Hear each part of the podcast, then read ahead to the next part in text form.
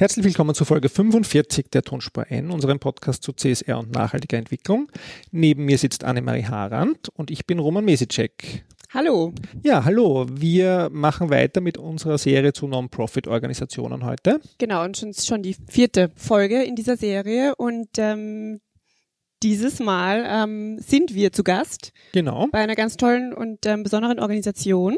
Nämlich beim SOS Kinderdorf. Genau. Also ja, willkommen. Wir begrüßen mal alle, die hier im Raum sitzen. Sagt mal was. Herzlich Hallo. willkommen. Hallo. Hi.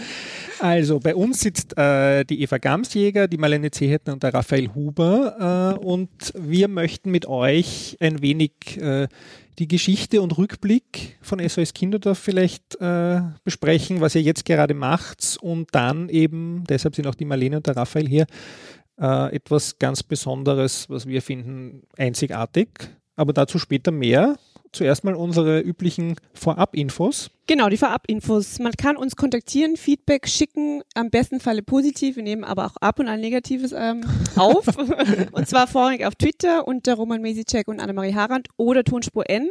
Und ähm, Bilder von uns ähm, fünfen in diesem Raum findet man auch dann auf unserem ähm, Instagram-Channel. Genau, auch Tonspur N in dem Fall. Und für die ganz altmodischen gibt es auch ein E-Mail podcast.tonspur-n.eu, unter dem man uns erreichen kann und äh, wo ihr die Kolleginnen, mit denen wir plaudern, erreichen könnt. Das werdet ihr natürlich wie immer in den Shownotes lesen, so wie alles, was wir ansprechen und wozu wir äh, dann auch gerne Links dazu geben.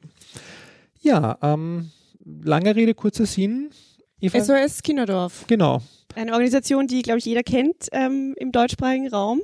Und ähm, was aber so ein bisschen genau dahinter steckt, ähm, vielleicht magst du mal ganz kurz erzählen, ähm, ja, wie ist SOS Kinderdorf entstanden? Wo steht sie gerade? Ja, klar, gerne, aber zuallererst vielleicht mal herzlich willkommen bei uns im Büro.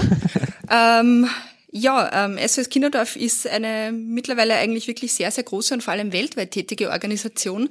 Das heißt, äh, auch über den deutschsprachigen Raum hinaus bekannt aber was vielleicht viele nicht wissen, auch wirklich als österreichische Organisation 1949 äh, in Imst in Tirol gegründet und hat sich quasi von Österreich in die ja fast ganze Welt verbreitet. Also wir sind aktuell in 135 Ländern tätig, betreiben über 570 Kinderdörfer. Das heißt, das ist eigentlich eine ganz beachtliche ähm, Erfolgsgeschichte, wie wir glauben. Ja, und sind in Österreich, wie gesagt, seit 1949 tätig und kümmern uns in erster Linie um Kinder, die aus den ganz verschiedensten Gründen nicht mehr bei ihren Eltern leben können oder auch temporär nicht bei ihren Eltern leben können. Gegründet das Ganze nach dem Zweiten Weltkrieg von Hermann Gmeiner. Also aus heutiger Sicht, glaube ich, würde man ihn fast ein bisschen als sozialen Innovator sehen, mhm. weil er sich eigentlich mit den damaligen Umständen nach dem Zweiten Weltkrieg, wie Kinder, die ähm, ihre Eltern im Krieg verloren haben, ähm, um die sich gekümmert wurde, nicht ganz zufrieden war und da mit einer Gruppe von ganz engagierten Frauen und Männern ähm, gemeinsam eben SOS Kinderdorf gegründet hat, mit dem Prinzip, ähm, das sind so quasi diese vier Säulen, Mutter, Geschwister, Kind und Dorf. Also so hat das früher klassisch funktioniert. Also mhm. er hat sich gedacht, quasi jedes Kind ähm, braucht eine Mutter und braucht eine Gemeinschaft, in der es behütet aufwachsen kann.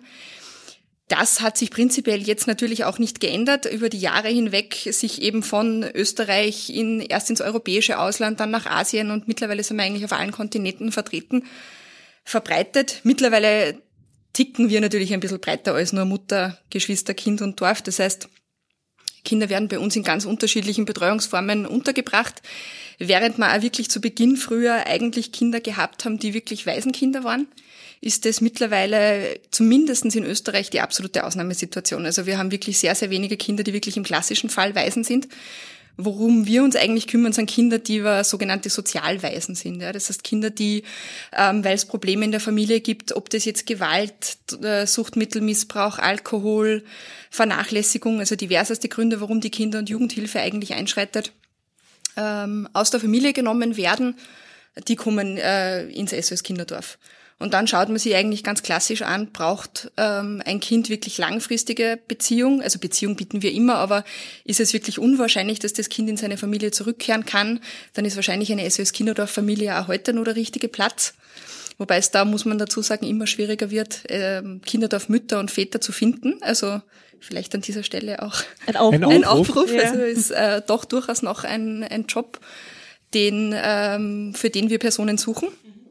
Ähm, genau, und es ist aber so, dass sich in den letzten Jahren äh, der Bedarf ein bisschen dahingehend geändert hat, dass es einfach äh, kurzfristigere Betreuungsformen braucht. Das ist also Kinder manchmal ähm, gar nicht langfristig aus der Familie genommen werden, beziehungsweise wir auch ganz klar versuchen, mit den Familien zu arbeiten, dass das überhaupt gar nicht passiert, dass ein Kind nicht in seiner Familie aufwachsen kann. Darf ich mir das noch so vorstellen wie ein Dorf oder ein, eine Wohnung oder Wohngemeinschaft oder, oder ein Haus oder ein Bauernhof? Oder wie kann ich mir sozusagen ein Kinderdorf vorstellen? Das ist eine naive Vorstellung. Na, also das trifft auf viele Kinderdörfer wirklich genauso zu. Also in Österreich gibt es aktuell zehn SOS-Kinderdörfer und die meisten davon sind auch wirklich in so einer bisschen einer Randlage. Es ist ein Dorf, das jetzt aber nicht irgendwie durch Mauern abgetrennt ist. Das heißt, der Spielplatz wird ja gern von den Kindern in der umliegenden, äh, von den umliegenden Schulen oder von der Gemeinde genutzt, aber es ist schon ein bisschen so eine Dorfanlage mit in der Mitte quasi so einem Familienrathaus, nennt sie das bei uns, wo der Kinderdorfleiter sitzt, wo auch wirklich die Verwaltung des SOS Kinderdorfes passiert und darum herum so quasi ein bisschen dörflich Einfamilienhäuser, in denen die Familien mit ihren Kindern leben oder in denen auch Kinderwohngruppen untergebracht sind. Also das ist schon so das klassische Kinderdorf. Mhm. In Wien aber zum Beispiel gibt es ein SOS Kinderdorf, ähm, das ist in einer Genossenschaftssiedlung untergebracht. Also das ist quasi ein Dorf in der Stadt. Haben wir vor zehn Jahren äh, eröffnet, weil es in Wien auch den Bedarf gibt. Und ja, also das kann man sich dann mit Wohnungen vorstellen. Gibt es dann, je nachdem, wenn es wirklich eine Kinder- oder Familie ist, ist es eben eine Mutter oder auch ähm, kann auch ein Vater sein, ähm, mit Familienhelfern, die einfach die SOS Kinder- oder Mutter unterstützen, weil das ist ein Fulltime-Job. Und ähm, gibt aber genauso Wohngemeinschaften, wo eben Sozialpädagogen im Schichtdienst sich um die Kinder kümmern. Mhm. Und es gibt Haustiere, wenn wir Haustiere, wenn die Familie Haustiere. Also eigentlich im Grunde genommen eine ganz normale Familie. Ganz Aber ich, weißt du, wo, woher das kommt, fällt mir jetzt gerade ein. Ähm, ich kann mich noch erinnern ähm, an die an die Kinderzeichnungen, die als Postkarten ausgegeben mhm. wurden. Und ich glaube, daher kommt so auch so ein bisschen die Vorstellung, wo Kinder, glaube ich, ihre Wohnsituation einfach ähm, gemalt haben. Nein, es ist auch das klassische Bild, ähm, das man von einem SOS Kinderdorf hat. Dass es dieser, dieser dörfliche Charakter, ich meine, es ist auch diese Kinderdorf-Familie ist auch quasi unser USP ein bisschen. Ja? Mhm. Also das ist das, was das SOS Kinderdorf besonders macht. Aber weil sich eben die Zeiten schon grundsätzlich ändern, haben wir natürlich auch unsere Projekte oder unsere ähm, ja, Betreuungs Situationen einfach mhm. der heutigen Zeit Immer angepasst. angepasst wieder. Und wenn ich mir das international anschaue, ist das dann auch ähnlich? Also ist das Konzept äh, von Österreich äh, nach außen gehend so umgelegt worden? Oder weil ist es schon, wie, wie viele Länder hast du 135. gesagt? 135 Länder, ja. Also ja, also man grundsätzlich ist das, äh, also es gibt, ist das Konzept in, in allen Ländern ähnlich bis gleich, ja, wobei wir uns natürlich immer den regionalen Gegebenheiten angepasst haben. Also das ist jetzt nicht von Österreich zentral gesteuert und wir sagen, wie eine Familie in Nepal auszuschauen hat, mhm. na, ähm, sondern es gibt zum Beispiel in Nepal dann natürlich einfach einen lokalen Verein und klar, also es müssen sich alle so an diese strikten, also strikt aber an die Vorgaben oder auch Qualitätsstandards halten, die, ähm, die einfach mit der SOS Kinderdorf Arbeit einhergehen, aber doch sehr lokal angepasst. Eine Familie in Uganda schaut anders aus wie in Nepal mhm. oder irgendwo in Peru. Aber gibt es irgendwelche Kriterien, die überall gleich sind? Oder irgendwas, ähm, was überall auf der Welt gleich ist in den SOS-Kinderdörfern?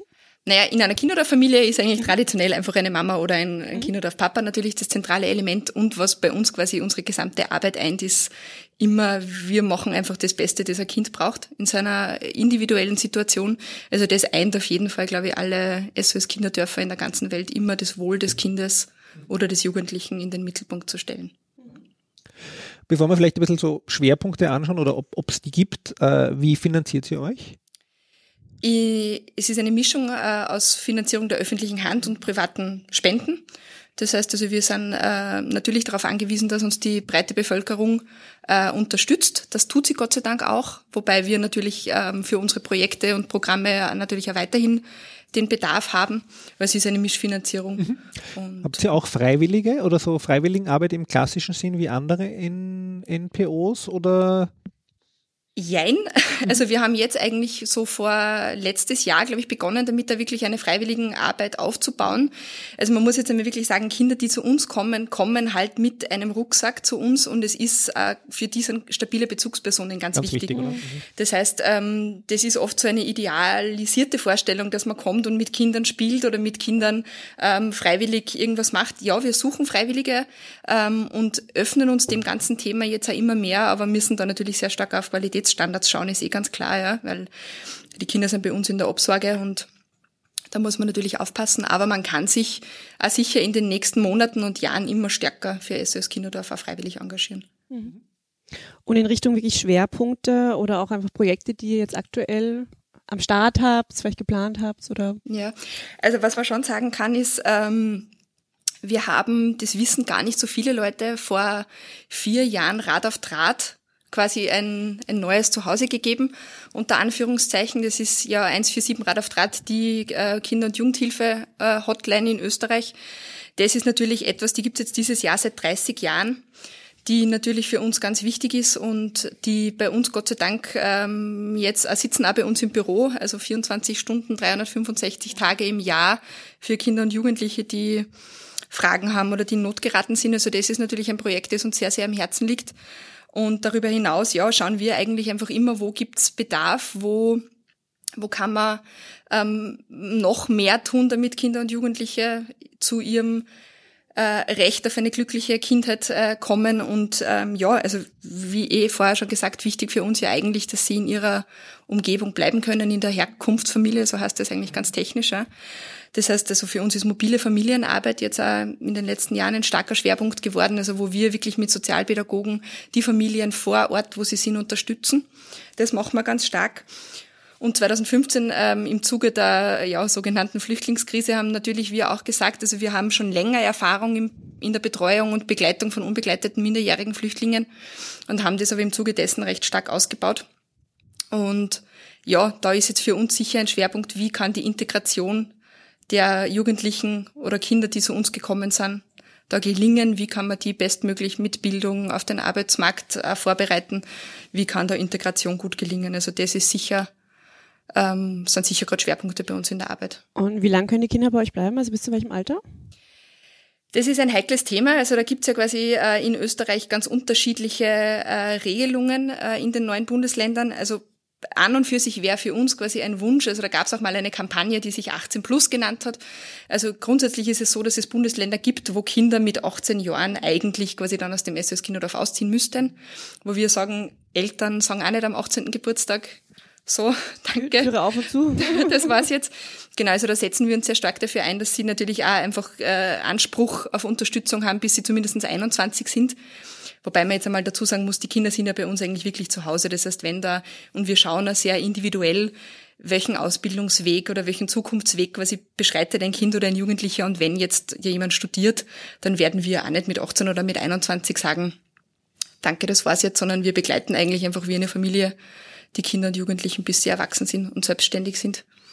Aber ja, das wäre so quasi auch eine Forderung von uns, dass da mal einheitlich bis 21 das möglich wäre. Das möglich wäre, die Betreuung, ja. ja.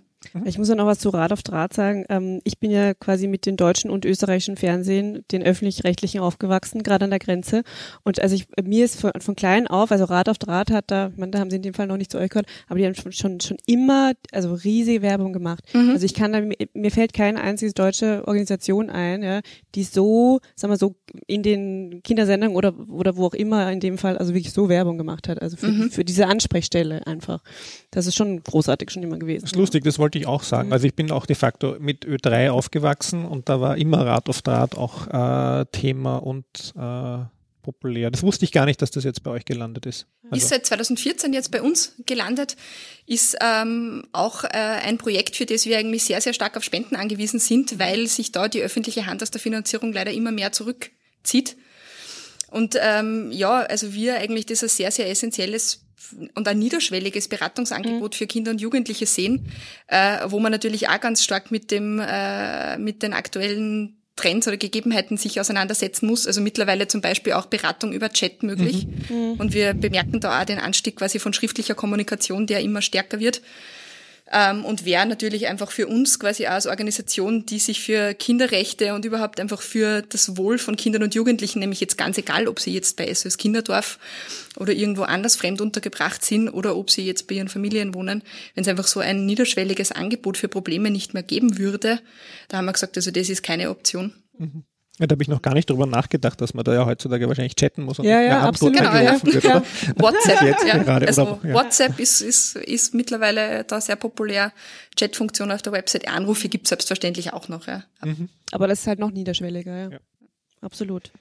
Weil du das jetzt gerade gesagt hast von der öffentlichen Hand, vielleicht nur noch eine, äh, eine kurze Nachfrage dazu, äh, Rolle von zivilgesellschaftlichem Engagement. Äh, welche Herausforderungen seht ihr da? Ich meine, das eine ist wahrscheinlich, dass weniger Geld gibt, äh, sage ich mal, von der öffentlichen Hand eben in dem Fall, aber wie siehst du sozusagen die Zivilgesellschaft? Ist die nach wie vor so spendenfreudig oder was hat sich da verändert oder was wären so Wünsche? Ja, mehr Spenden, ja. Aber. Ja. ja, also ich glaube ganz grundsätzlich ähm, können wir uns da, glaube ich, in Österreich jetzt sagen wir mal eh nicht beschweren, wenngleich natürlich wir uns auch immer mehr wünschen würden, dass das Wohl von Kindern und Jugendlichen, die ja natürlich die Zukunft eines Landes sind, mhm. dass das ähm, sowohl der öffentlichen Hand als auch der Zivilgesellschaft am Herzen liegt und die sich da engagieren. Also das ist natürlich eine ganz zentrale ja, Forderung und ganz zentral.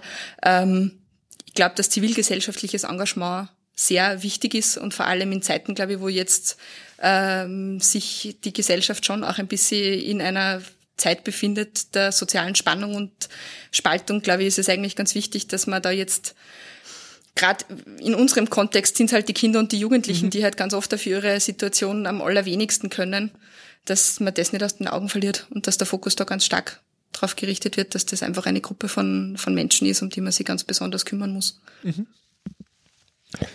Ja, ich würde sagen, äh, wir binden an der Stelle mal äh, die Kolleginnen ein, nämlich die Marlene und den Raphael, äh, bevor wir vielleicht später nochmal zurückkommen zu der Unternehmensfrage.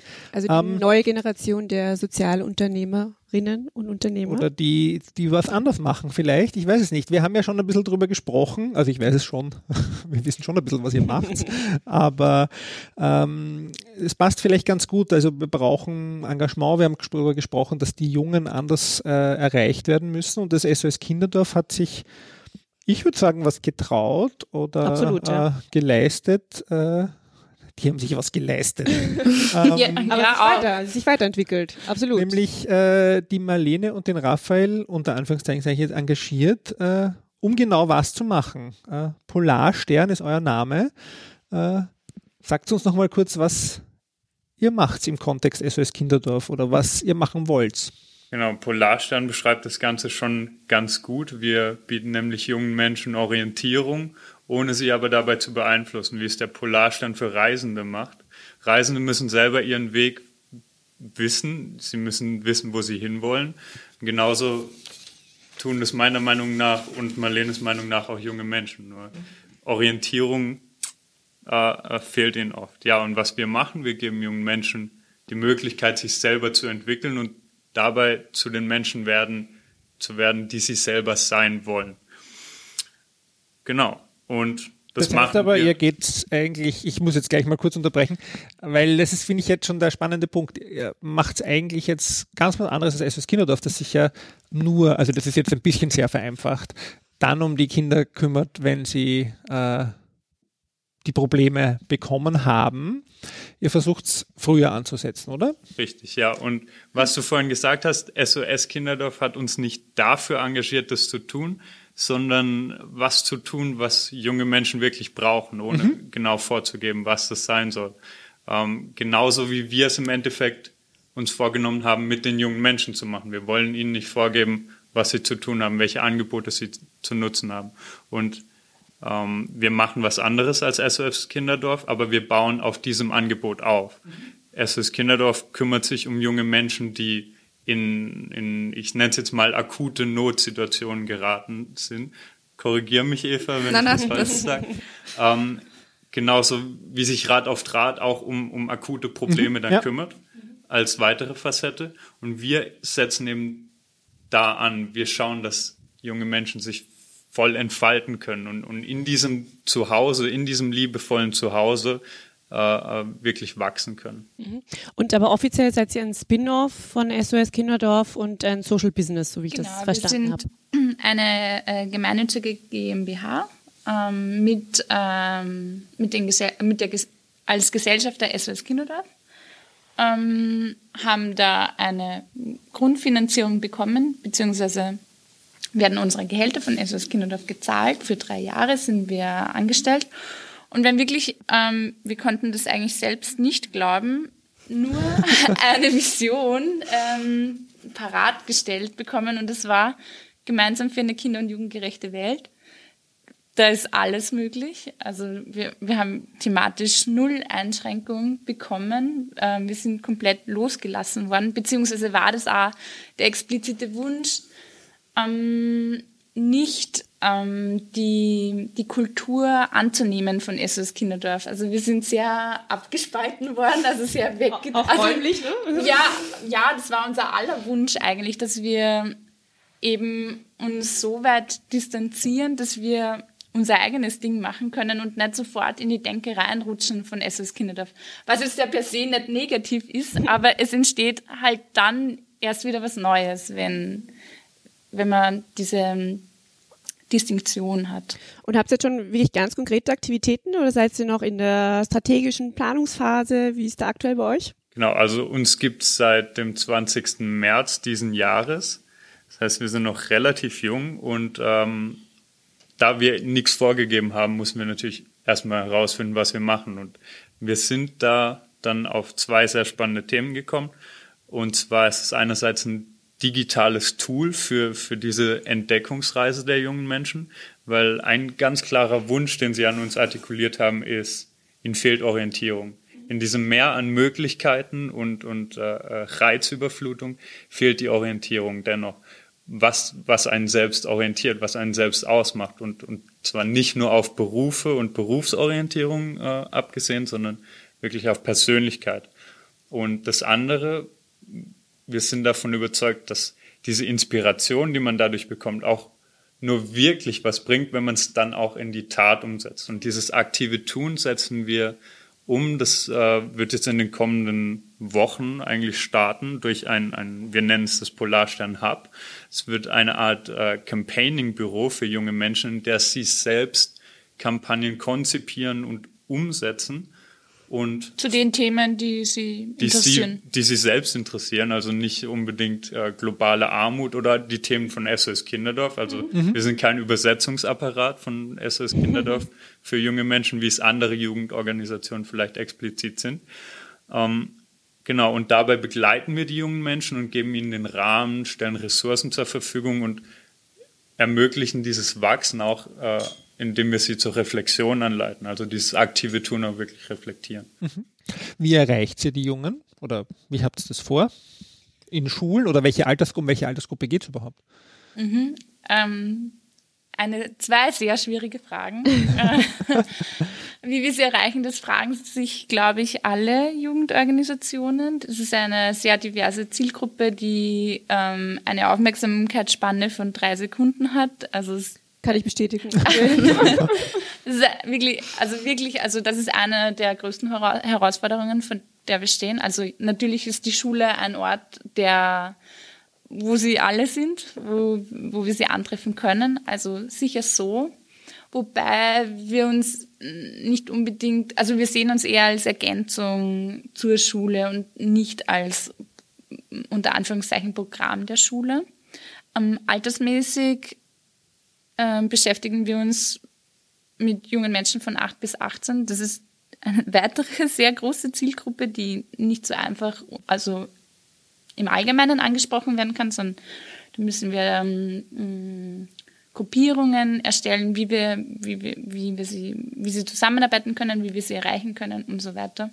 Und das Interessante ist aber, dass trotz dieser weiten Altersspanne diese Grundbedürfnisse von Sicherheit, Orientierung natürlich was ganz Menschliches sind und da, dadurch alle gemeinsam haben. Und sind die Programme, die, die wir haben, sind für alle gleichermaßen interessant und natürlich die Ansprache muss dementsprechend äh, äh ja, abgestuft werden. Anders gestaltet sein. Natürlich, ja. äh, wenn du nicht online bist, bist du ja sowieso nicht dabei.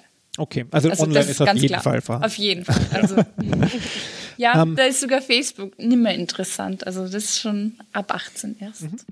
Und äh, Bezug auf die Kampagnen, was bekommen die äh, Jugendlichen dann von euch zur Seite gestellt? Ich meine, ihr seid, glaube ich, im dritten Bezirk jetzt in einem Coworking Space untergebracht im Am Moment. ganz schönen. Einen sehr schönen Coworking Space.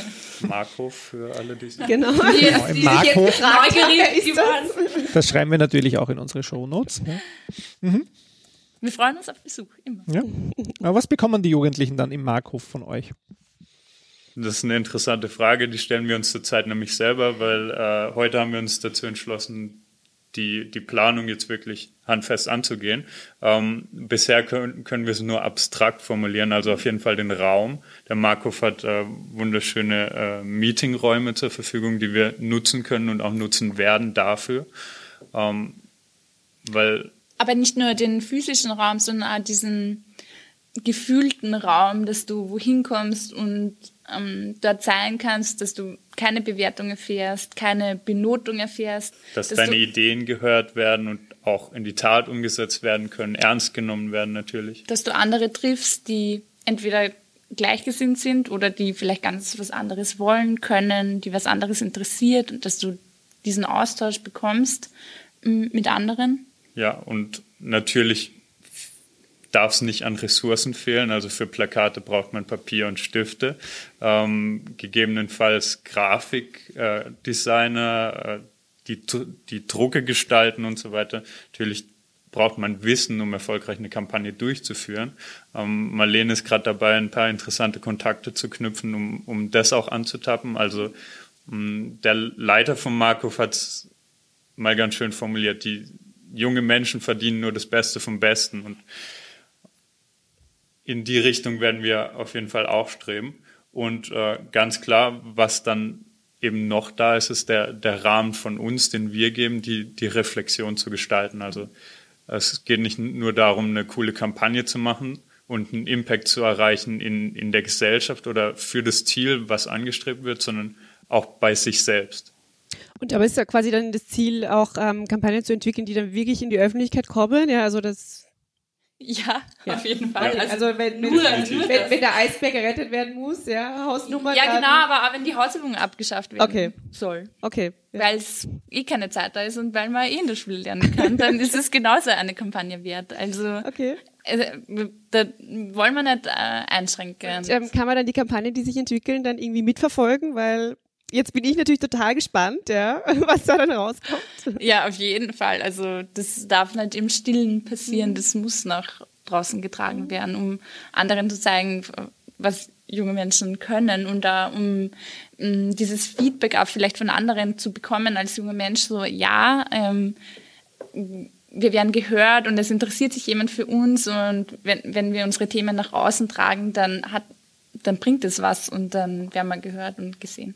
Und wir selbst brauchen dieses Feedback natürlich auch, weil wir sind eine junge Organisation und ohne das Feedback äh, können wir nicht wachsen. Ganz wichtig, ja. Aber das heißt, die Jugendlichen, nur noch eine technische Frage, die Jugendliche, ähm, quasi, die sprecht sie an oder, oder quasi kann man das auch weitertragen und jeder, der will, ähm, kann auch seine Kinder dort sich beteiligen lassen? Genau, ja, genau. Also Jeder, Freizeit, der möchte. Freizeitzentrum sind wir keines, ähm, aber ähm, auf jeden Fall, also es können genauso Gruppen kommen, die sagen, okay, wir wollen, wir sind ähm, im Basketballverein und wir wollen jetzt zu fünft eine Kampagne machen, wir glauben, wir können das, dann können die genauso kommen, aber genauso Einzelpersonen, die ähm, entdeckt haben, ich habe jetzt, äh, ich mag sehr gern Projektmanagement, wenn sie das schon so artikulieren können, oder jemand anderen, der gut zeichnen, gestalten kann, was auch immer, und man bringt die dann zusammen.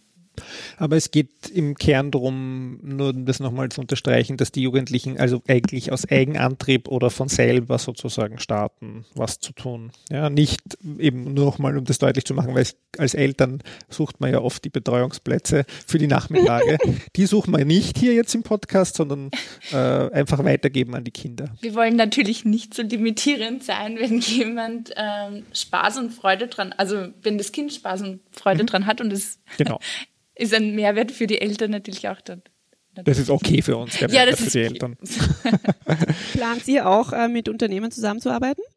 Natürlich, also alles, was Sinn macht, ähm, besprechen wir gerne und Genau, aber es geht uns eben um die jungen Menschen. Die jungen Menschen stehen im, im Fokus. Sie sind unsere, wie die pädagogische Leiterin von SOS Kinderdorf so schön gesagt hat, wir, wir subjektivieren junge Menschen wieder und machen sie nicht mehr zum Objekt.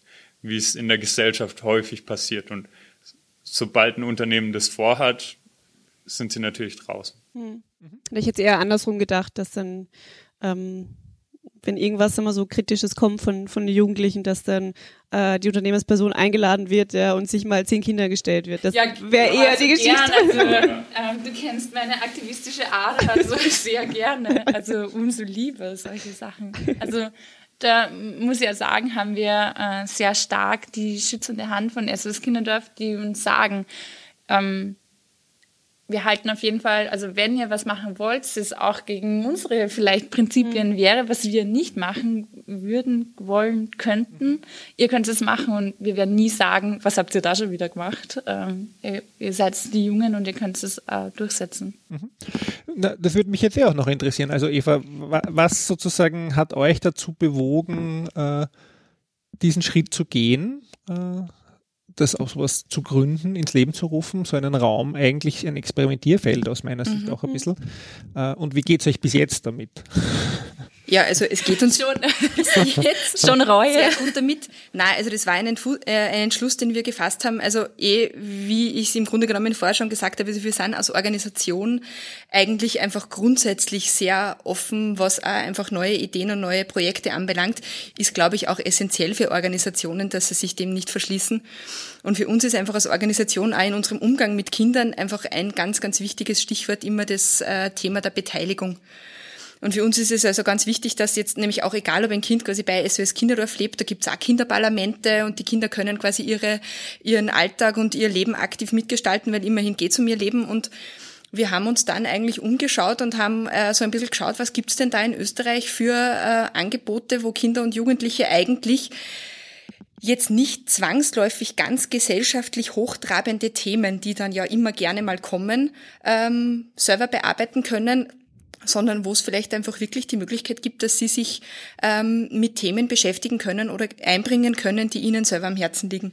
Also wir haben durch Rad auf Draht ja wirklich da sehr stark und auch durch unsere eigenen Kinder natürlich sehr stark das Ohr ähm, an den Kindern und Jugendlichen und haben da auf jeden Fall den Bedarf festgestellt und eben dann quasi mit Recherche festgestellt, dass es eh, wie die Marlene vorher schon gesagt hat, also es gibt ja schon Organisationen natürlich äh, ganz äh, viele und äh, ganz breit aufgestellt, die Kindern und Jugendlichen die Möglichkeit bieten, dass sie sich engagieren, aber meistens eigentlich nicht zu Themen, die ganz ureigen, die ihren sind. Und das äh, war für uns eigentlich so die, die Motivation, dass wir gesagt haben, das wäre gern ein Raum, den wir schaffen möchten. Ne? Und wir haben auch eigentlich von vornherein dann immer gesagt, also und wenn es so etwas gibt, dann müssen das auch junge Leute selber führen oder halt selber leiten. Wir haben auch zum Beispiel ganz lang diskutiert, wie wir uns überlegt haben, wo wir die zwei Personen, die wir gesucht haben, finden, ob das dann, wie wir diese Positionen nennen, damit wir auch wirklich junge Menschen ansprechen und erreichen. Also haben uns da im Recruiting eigentlich relativ ähm, stark schon an jüngere Zielgruppen angepasst. Und ähm, ja, also ich glaube, dass das eben unserer Organisation entspricht, dass man wirklich sagt, man holt jetzt mal die Kinder rein und gibt ihnen die Stimme und gibt ihnen die Möglichkeit, da selber zu probieren und zu tun und was auch immer rauskommt, ähm, ja, ist, ist gut, unter Anführungszeichen. Also die kind- und jugendgerechte Welt ist uns, ist uns wichtig. Und ja, also, und wir stehen quasi einfach als, äh, als Organisation hinter Polarstern und möchten ihnen natürlich ähm, ihr Tun ermöglichen, aber zeitgleich, eh wie die Marlene und der Raphael schon gesagt haben, jetzt nicht, also wir sind eine Organisation, die es seit bald 70 Jahren gibt. Wir haben viel organisatorisches und Organisations-Know-how, Mhm. das nicht notwendigerweise für die 8- bis 18-Jährigen aus ihrem selber Engagement-Ding äh, genau das Richtige bietet. Darum haben wir gesagt, wir wollen das quasi auch ein bisschen ein Stück weit aus der Hand geben und nicht unser ganzes Know-how, das wir uns über die Jahre erworben haben, dann eins zu eins an zwei junge Geschäftsführer übergeben, damit sie es dann genau gleich machen, wie es eh wir auch machen würden. Und ja, das war so ein bisschen die Idee dahinter und bislang, ähm, ja, glaube ich, ergibt sich auch die Zusammenarbeit und der Austausch ganz gut. Äh, ja. Ist es, gibt sowas, wo, wo ihr sagt, das war für euch als doch alte lang gediente Organisation eine Hürde, auch in der internen Organisation? Oder musste man Kolleginnen überzeugen oder waren da alle gleich Feuer und Flamme? Kann ich euch zu wenig einschätzen, wie ihr aufgestellt seid intern, aber. Ja, also ich meine, wir sind, wir haben viele Mitarbeiter und ich glaube, kritische Stimmen gibt es wahrscheinlich immer und überall, äh, aber immer wenn dann eigentlich das Projekt im Detail vorgestellt wurde, war die Resonanz total positiv.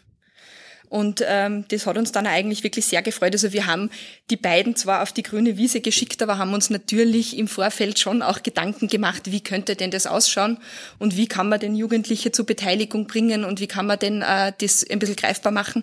Und immer wenn man das eigentlich mit auch mit allen möglichen internen äh, Positionen und Personen besprochen hat, war das Feedback durchwegs positiv. Da haben sie auch noch nicht gewusst, dass wir dieses ganze Konzept, das schon gegeben hat, über den Haufen geworfen haben. Wobei ihr seid ein bisschen wieder dazu zurückgekommen. Ja, ja, ne? das muss man sagen. Ganz so.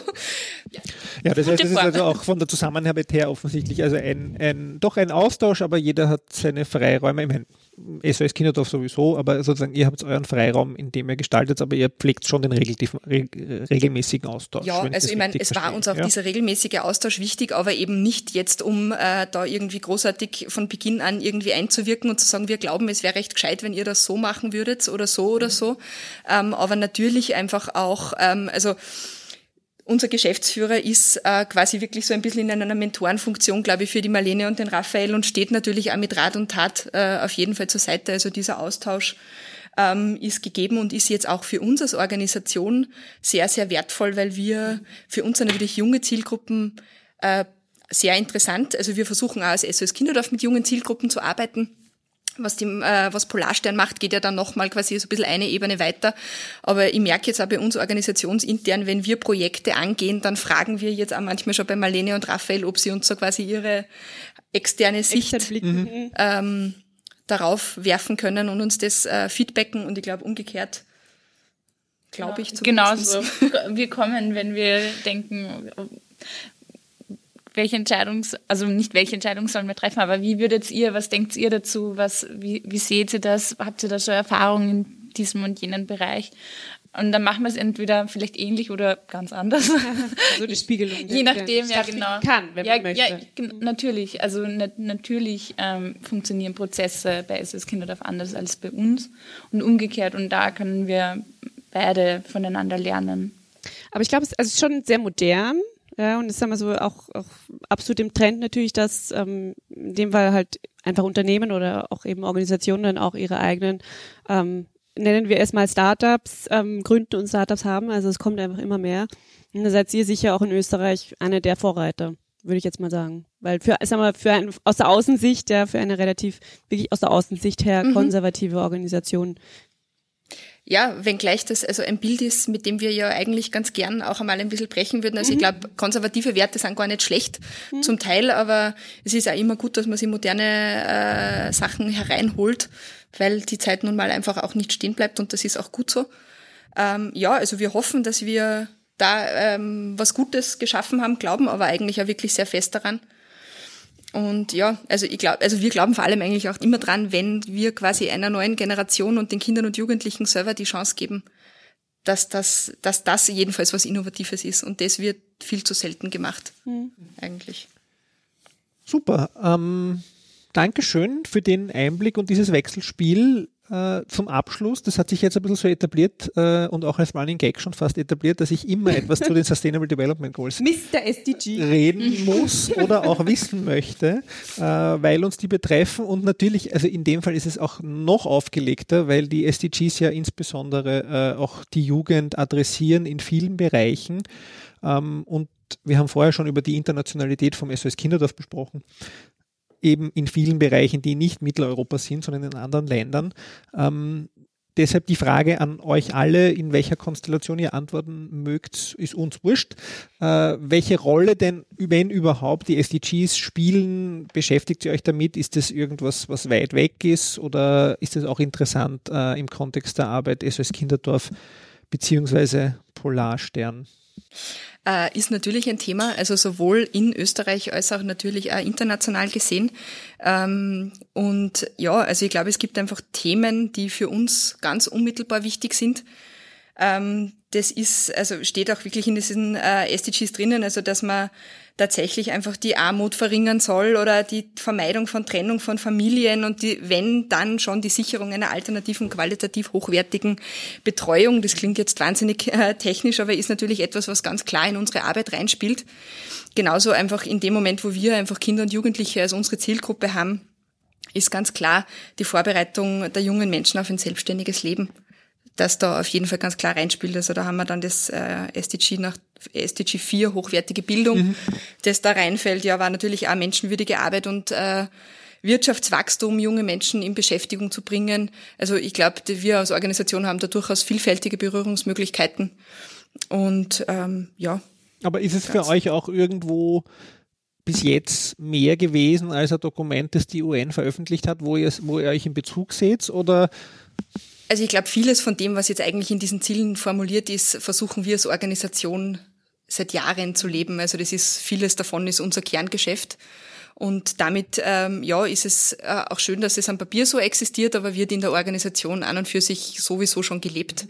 Und jetzt halt sicher nur mal mit diesem stärkeren Fokus und halt mit dem Dach der SDGs drüber.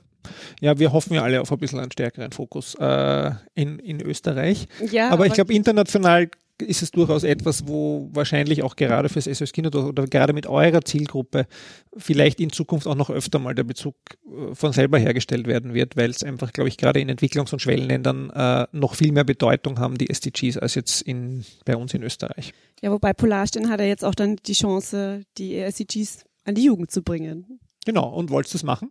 Oder ja. ist es euch zu komplex? also bei uns geht es ja erstmal darum, was die jungen Menschen selber wollen und, und eher niederschwelligere Themen. Äh, nichtsdestotrotz ist natürlich ganz klar von uns ein Fokus äh, äh SDG 4, speziell Quality Education. Also mhm. bei uns geht es um dieses äh, äh, das Entdecken von Fähigkeiten, die auch nicht traditionellen Fähigkeiten entsprechen ähm, wie Mathematik, äh, äh, Aufsätze schreiben und so weiter.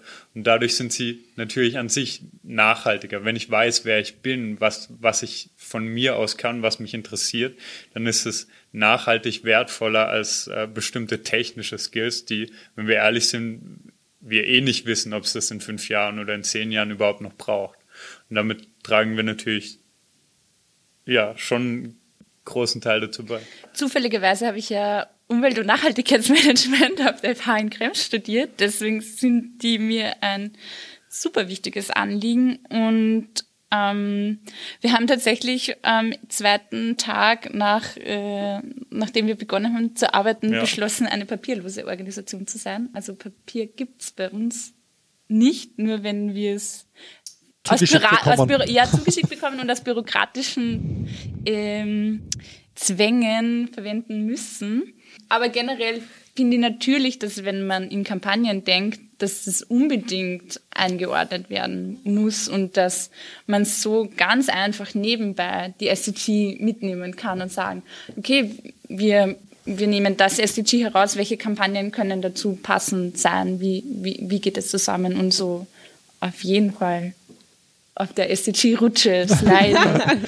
ja, einfach dadurch wird es vielleicht auch ein wenig authentischer in den nächsten Jahren, wenn wir alle einfach immer wieder an unterschiedlichsten Punkten mal den Bezug und herstellen. cooler. Also das ja. ist mir ja immer Ja, das haben wir ja auch im Podcast äh, ja, vor Weihnachten gehört, äh, dass dir das cool, die Coolness der SDGs Und ich so glaube, das ist, ist aber total wichtig, dass du irgendwie, oder wenn ich mich halt zurückdenke an mein 15-jähriges Ich, ja, ähm, einfach dieses, okay, das sind internationale Ziele, da sind in ganz, ganz vielen Ländern arbeiten da auch Jugendliche oder auch Menschen einfach dafür. Und ich glaube, das ist irgendwie irgendwie so ein, so ein guter Punkt, glaube ich, wo man einfach so ein bisschen dieses Es hat einen Sog auf jeden und, Fall, ja. Genau, ja. Äh, genau es zieht die mit, wenn du, wenn du weißt, okay, das ist eine voll große Sache ja, genau. und du, du kannst es gestalten, du kannst dabei sein und, und das ist so das Programm, das wir gerade weltweit haben und, und wir können das mitgestalten. Das ist mega super. Und dabei sprecht ihr beide auch schon so ein übergeordnetes Ziel von uns an. Also Polarsterns wäre natürlich super cool, wenn wir irgendwann global äh, sind oder zumindest globalen Modell sein können.